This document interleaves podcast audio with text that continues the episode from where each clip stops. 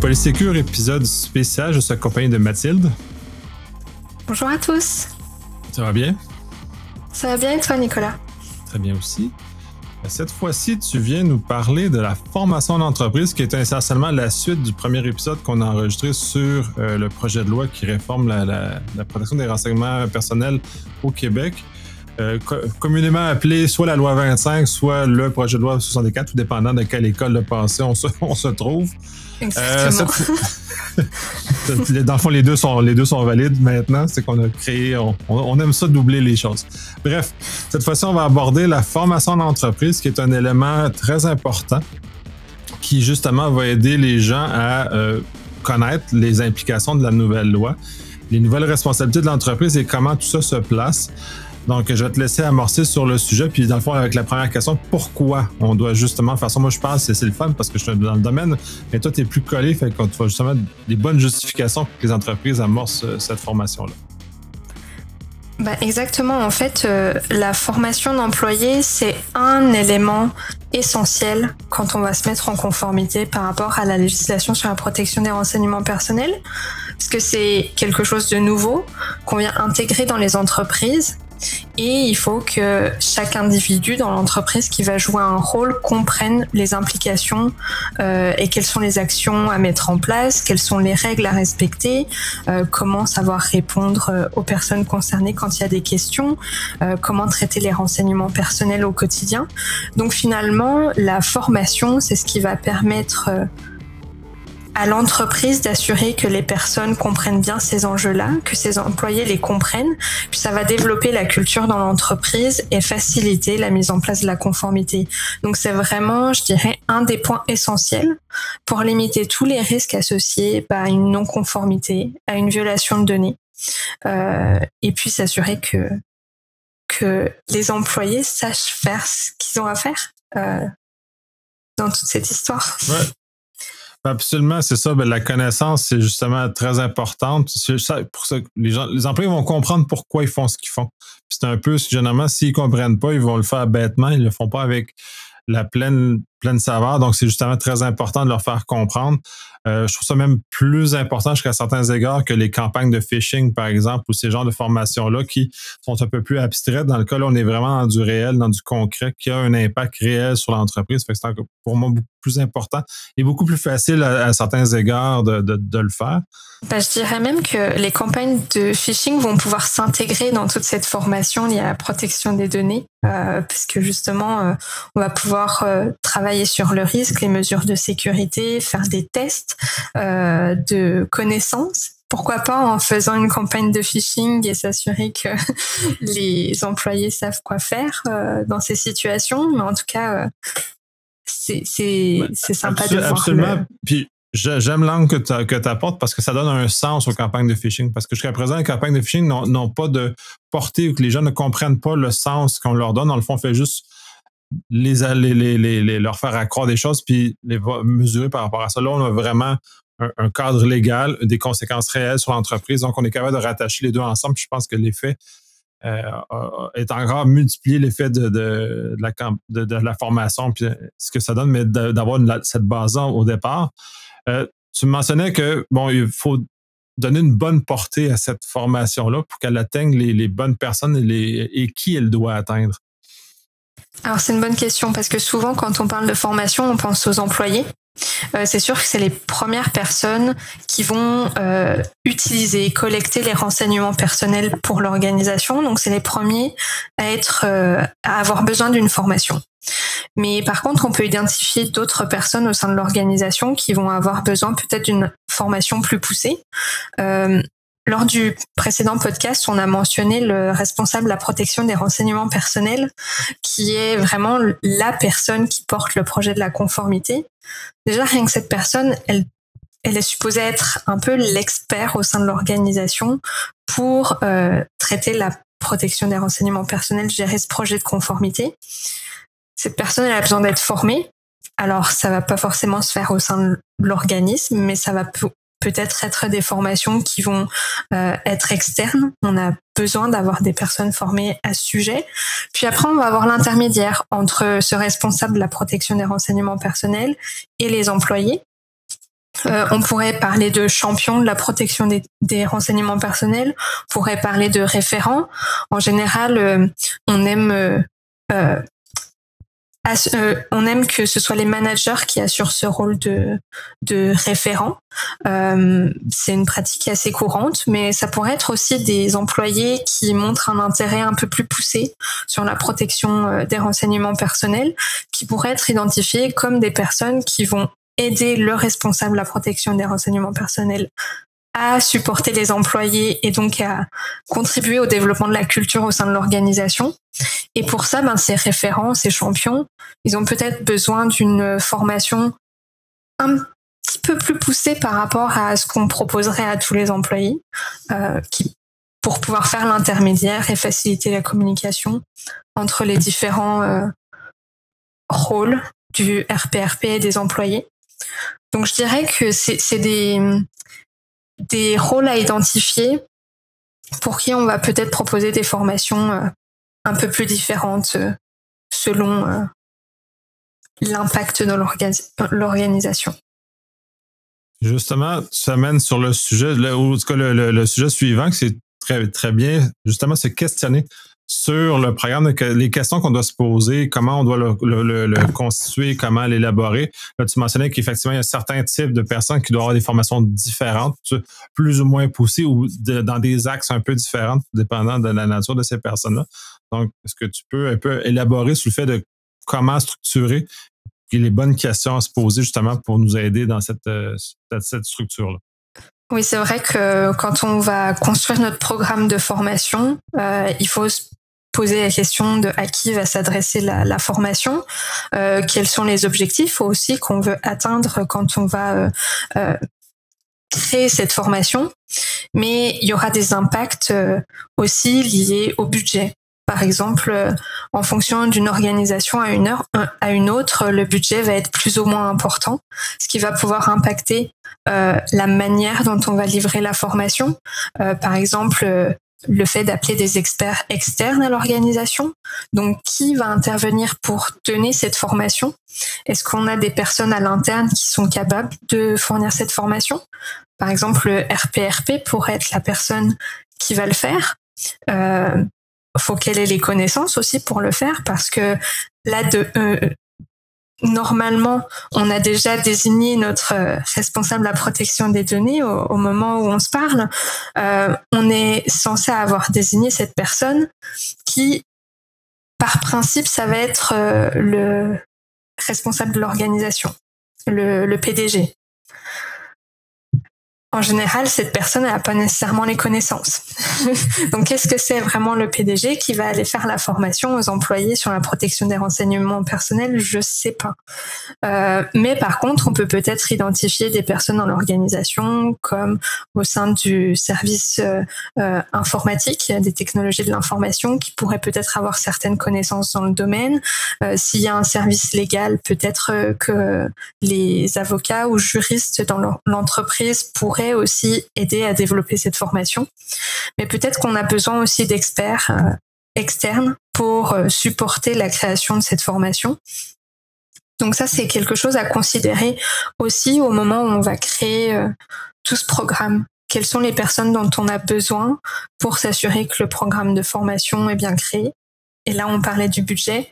Forcément, les impacts euh, liés au budget vont pouvoir euh, se ressentir dans les choix de, l'organisation. Donc ça, je dirais, c'est les peut-être les premières questions à se poser. Il y, a, une petite analyse à faire au préalable. Euh, puis après, on peut penser à tout ce qui est la forme qu'on veut donner à la formation. Parce qu'il y a tellement de moyens de former les personnes. Souvent, on pense à, des blocs de formation de une à deux heures où on va parler aux employés, où on va leur expliquer quelles sont les règles et c'est terminé. Selon moi, c'est pas forcément la meilleure manière de, de former les gens parce qu'on va nous parler de protection des renseignements personnels pendant une ou deux heures euh, dans l'année et puis peut-être que l'année suivante, on va renouveler la formation, puis on n'en entend plus parler pendant un an, etc., etc.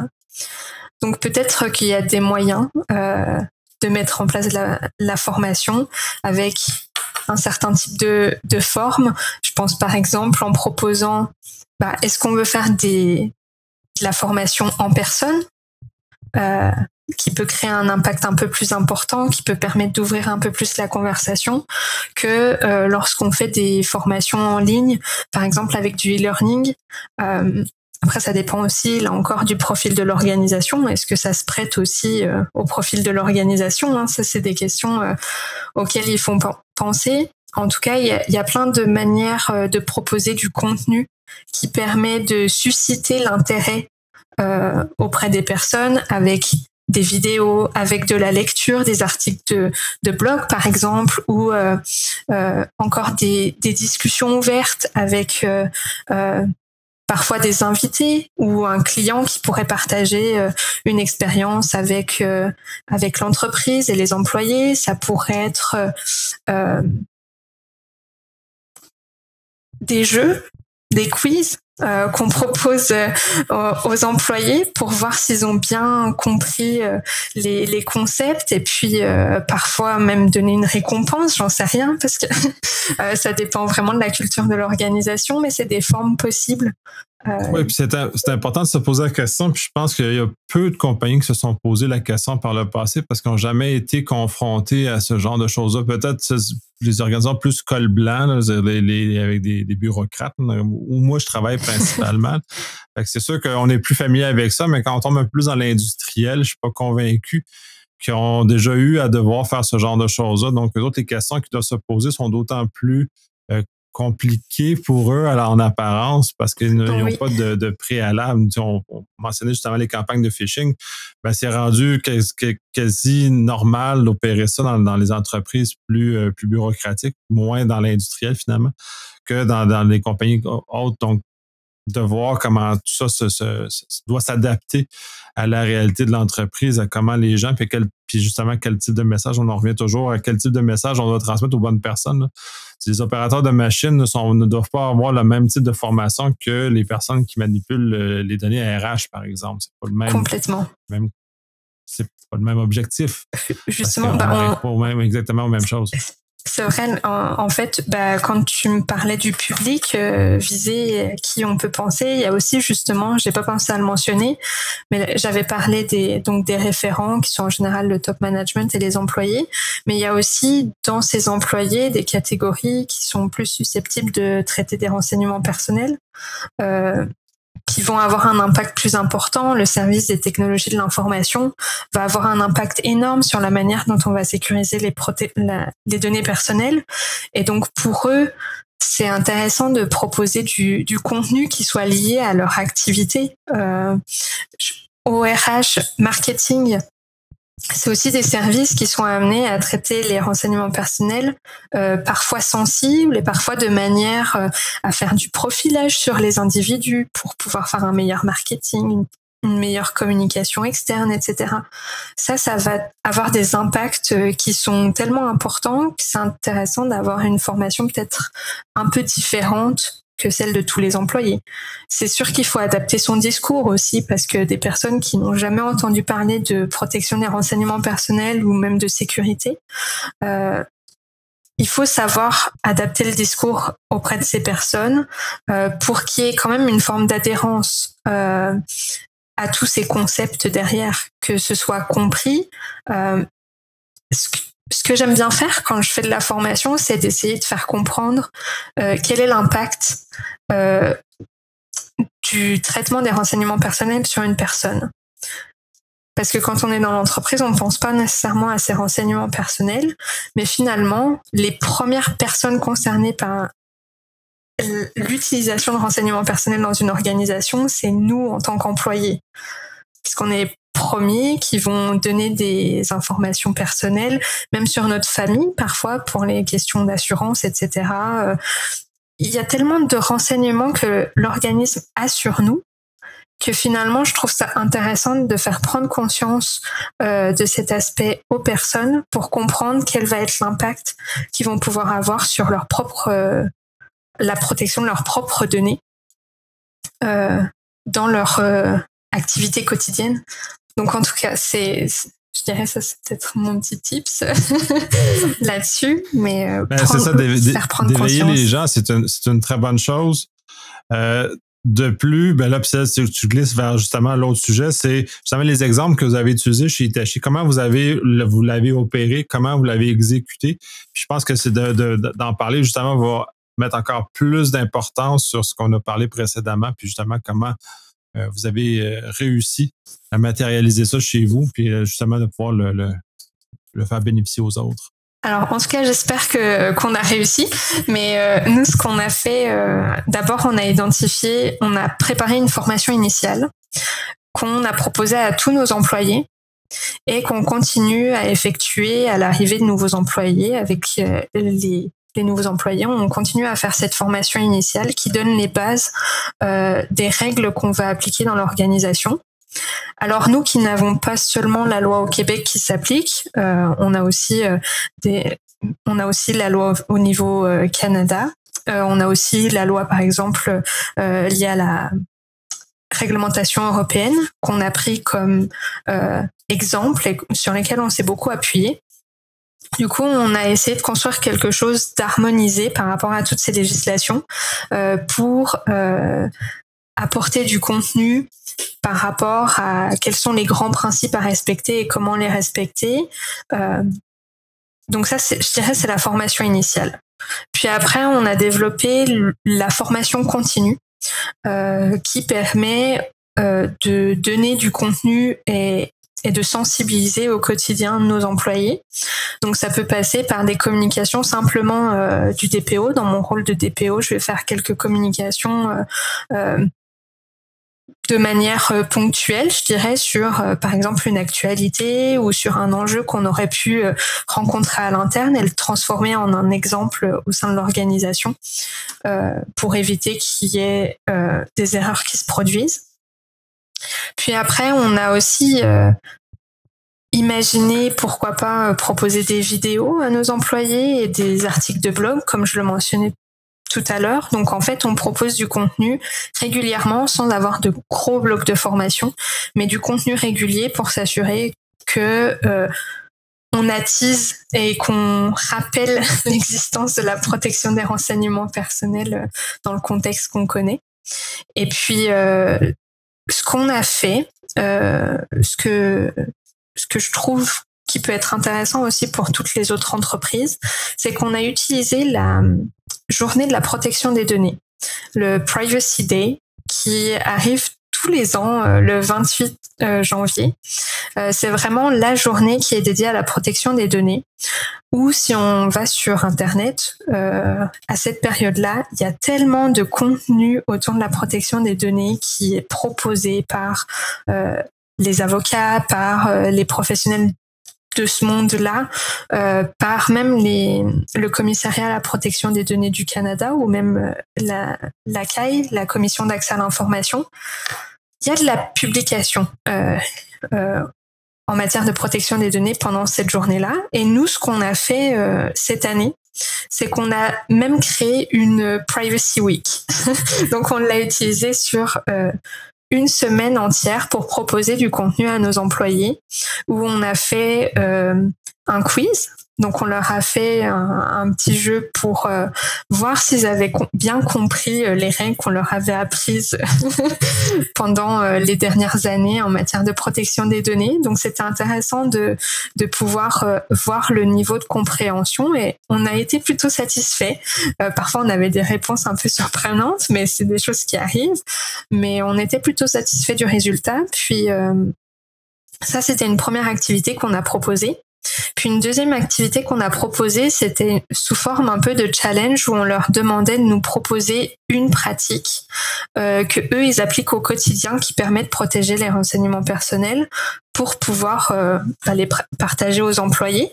Donc c'était comme euh, une seule, euh, en quelque sorte une collecte de, conseils auprès de nos employés pour pouvoir partager la manière dont les renseignements peuvent être protégés au quotidien, même en tant que personne, dans leur vie quotidienne euh, en dehors du travail.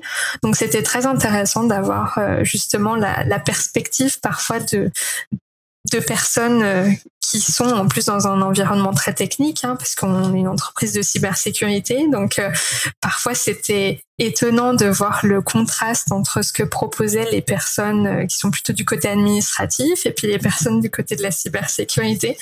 Mais c'était un bon partage de, de connaissances entre ces deux milieux, je dirais en quelque sorte. ça c'était super chouette. Oui, je trouve que c'est une excellente idée, justement, cette contribution-là terrain des, des, gens sur comment euh, permettre ce genre de choses. On permet justement, ça, ça module le discours. Puis j'imagine, oui, qu'effectivement, les gens cyber ont dû sortir des affaires qui peuvent paraître assez étranges pour le commun des mortels, parce que les préoccupations puis les, choses, des fois, sont. Euh, sont pas nécessairement les mêmes.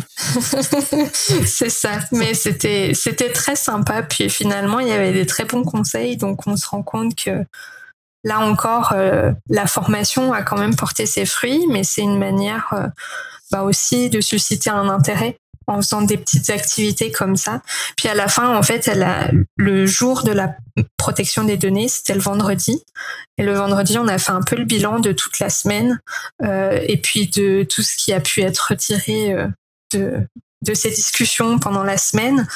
Et donc, euh, c'était plutôt une discussion ouverte où les gens pouvaient se joindre à nous. C'est sûr que c'était virtuel, donc euh, c'était peut-être plus facile de réunir le monde, mais en même temps, les interactions sont un peu plus compliquées aussi, parce qu'on est un peu plus timide quand on est derrière nos écrans. On n'allume pas nécessairement notre micro. Donc, euh, en tout cas, c'est, c'était un choix que nous, on avait fait et qui se prêtait à notre euh, environnement. Mais je trouve que ça a porté ses fruits et en fait, euh, utiliser cette date parce que nous on avait les moyens aussi de construire tout ça par nous-mêmes parce qu'on avait l'expertise en interne, on avait le temps pour euh, le créer, on y avait bien réfléchi. Mais pour une entreprise qui n'a pas nécessairement cette expertise en interne, bah finalement c'est le moment peut-être d'aller chercher du contenu auprès d'autres organisations, auprès d'experts qui proposent euh, des activités quotidiennes euh, pendant cette période-là. Euh, nous, par exemple, on avait proposé une formation initiale euh, à, tous ceux qui voulaient euh, se joindre à notre webinaire. Donc finalement, on avait proposé une formation initiale pour les employés, pour que euh, nos clients puissent voir ce qu'on faisait. Et puis, pourquoi pas permettre à leurs employés d'être formés par la même occasion. Donc, c'est des choses qui, qui existent et ça peut être des solutions aussi pour développer un peu la formation à l'interne. Très intéressant. Là, euh, au moment de l'enregistrement, je dévoile le moment, on enregistre le 21 septembre, qui est la veille de l'application de la loi au, Québec. Euh, là, vous, en on a, vous êtes parlé du passé, ce que vous avez fait en, en prévision de ce qui s'en vient. Euh, qu'est-ce que ça va ressembler après? Parce qu'il y a quand même une continuité. On n'abandonne pas la formation une fois que la loi est en action, puis pouf, tout est, tout est magique. Il y a quand même un élément beaucoup plus soutenu qui doit être fait. Exactement. Bah, c'est pour ça que la formation continue est essentielle parce que ça permet euh, de, de continuer à proposer du, de la formation et de permettre euh, à informer nos employés de l'évolution législative. Donc nous, on a aussi prévu de faire euh, une certaine communication par rapport à, à la loi. Ils sont déjà au courant qu'elle existe et qu'elle arrive en application, mais ça va être l'occasion de réitérer tout ce qu'on a pu revoir euh, par rapport aux besoins liés à la loi 25 ou au projet de loi 64, euh, justement pour le Québec, parce que on a aussi des nouvelles exigences qui arrivent pour lesquelles on n'était pas nécessairement soumis dans nos activités. Donc il y a des choses dont ils vont devoir être euh, informés et ça, ça va être essentiel de, de maintenir, de les maintenir à jour en tout cas. Euh, donc oui, c'est vraiment quelque chose qu'on a en tête. Euh, J'avais pensé pour l'instant à, faire des vidéos, partager du contenu comme euh, lié au, aux publications qu'on peut avoir sur Internet pour proposer de la lecture à nos employés. Euh, on leur apporte une sorte de newsletter hein, euh, euh, pour qu'ils soient au courant de ce qui se passe et qu'ils puissent piocher les informations qu'ils veulent et qui leur semblent intéressantes aussi pour eux, bien qu'on ait déjà fait un tri pour eux. Après, je pense que pour l'année prochaine, on va réitérer les activités du 28 janvier, justement pour reproposer une activité. C'est vraiment l'événement annuel, je dirais, pour nous. puis après, on peut jouer avec d'autres dates, hein, parce que je parle de la, journée de la protection des données, mais il y a aussi des journées comme ça en cybersécurité. Peut-être l'occasion d'unir les forces entre les équipes euh, de cybersécurité et de protection des données pour proposer du contenu un peu plus euh, précis ou sur un domaine un peu plus euh, spécifique justement, pourquoi pas faire une campagne de, de phishing euh, pendant euh, euh, le mois de, de sensibilisation à la cybersécurité qui se passe au mois d'octobre. Donc, ça, c'est des idées un peu qu'on a, en tout cas, sur lesquelles on travaille. Parce que finalement, je trouve ça très, je trouve ça intéressant parce que tu amènes des, des, concepts où tu, tu vas bâtir des ponts, entre autres entre les gens de la PRP et les gens, les gens plus en technologie ou en cybersécurité. Qui normalement, ces ponts-là sont pas toujours bien construits, puis c'est une très belle opportunité de les bâtir de façon beaucoup plus robuste, puis justement de permettre un échange continu entre ces groupes-là, parce que un est responsable du contexte, l'autre est responsable des moyens en général. Donc, c'est que ces deux se, se, parlent. C'est d'ailleurs pour ça qu'on se parle aussi, qu'on fait ça justement pour qu'on fasse le pont, que ça soit pas juste abstrait et légal, mais que ça devienne terrain réel. Puis de la formation, ça en est, mais les moyens technologiques aussi. Fait que c'est des, très belles opportunités de mélanger toutes ces compétences-là en entreprise pour, euh, à travers des formations, c'est vraiment chouette. C'est pas nécessairement facile. C'est, je dirais, c'est peut-être euh, un des plus gros challenges quand on construit même notre programme de, de, de conformité. C'est qu'on, moi, dans mon rôle quotidien de délégué à protection des données, qui est l'équivalent du RPRP, euh, euh, mais qui est plutôt le rôle européen. Euh, je, je suis pas experte en tout. Je, je connais tous les environnements qui sont liés à la protection des renseignements personnels sur le plan légal, après sur le plan euh, de la sécurité. Mais j'ai besoin des experts euh, pour me supporter dans tout ça. Donc c'est pour ça que je travaille beaucoup avec euh, l'équipe de conformité de l'entreprise, avec euh, l'équipe de sécurité, notre ciseau. Euh, c'est important de travailler avec eux parce que c'est eux après qui qui vont pouvoir me supporter dans toutes ces activités. C'est pas forcément facile tous les jours parce qu'on parle pas nécessairement le même langage et c'est peut-être le défi du RPRP aujourd'hui, c'est de pouvoir parler tous ces langages euh, et puis de se comprendre. Mais c'est ça aussi qui rend le la job intéressante hein. euh, dans notre quotidien. Euh, sans challenge, ce serait pas drôle. Mais euh, mais je trouve que c'est aussi ce qui va nous permettre de faciliter après notre travail à terme. Et puis, je pense que les échanges sont bénéfiques pour chaque partie dans, toute cette histoire, dans toute cette affaire. Donc, parce que quand on protège les renseignements personnels, ben, on va protéger aussi les autres informations confidentielles. On va pouvoir utiliser ces pratiques-là pour protéger toutes les autres informations confidentielles qui ne sont pas des renseignements personnels. Puis inversement, donc euh, c'est ça, on peut toujours bénéficier de l'expertise des autres. Donc c'est ce que j'essaye de faire et j'essaye de faire au mieux. Je ne sais pas si c'est parfait, mais en tout cas, euh, c'est c'est le défi et c'est ça qui est chouette. Très intéressant, oui. Puis c'est justement, c'est ça, de, de, bâtir ces ponts-là, ces ponts de communication-là qui ont été euh, peut-être plus faibles jusqu'à présent. Je pense que ça fait un bon tour d'horizon de, de, justement la formation en entreprise. Je pense qu'on va conclure sur ça, euh, sur le fait que c'est important les mélanges, c'est important les collaborations entre, entre équipes et entre, entre disciplines. Euh, je te remercie énormément encore pour le partage, surtout pour le partage des informations que, que, ce que vous avez fait chez Itachi. Puis, on va continuer la, série parce qu'il y, a beaucoup de choses intéressantes à continuer à explorer justement sur, euh, sur ces choses. Ce sera avec plaisir. Merci beaucoup. Merci.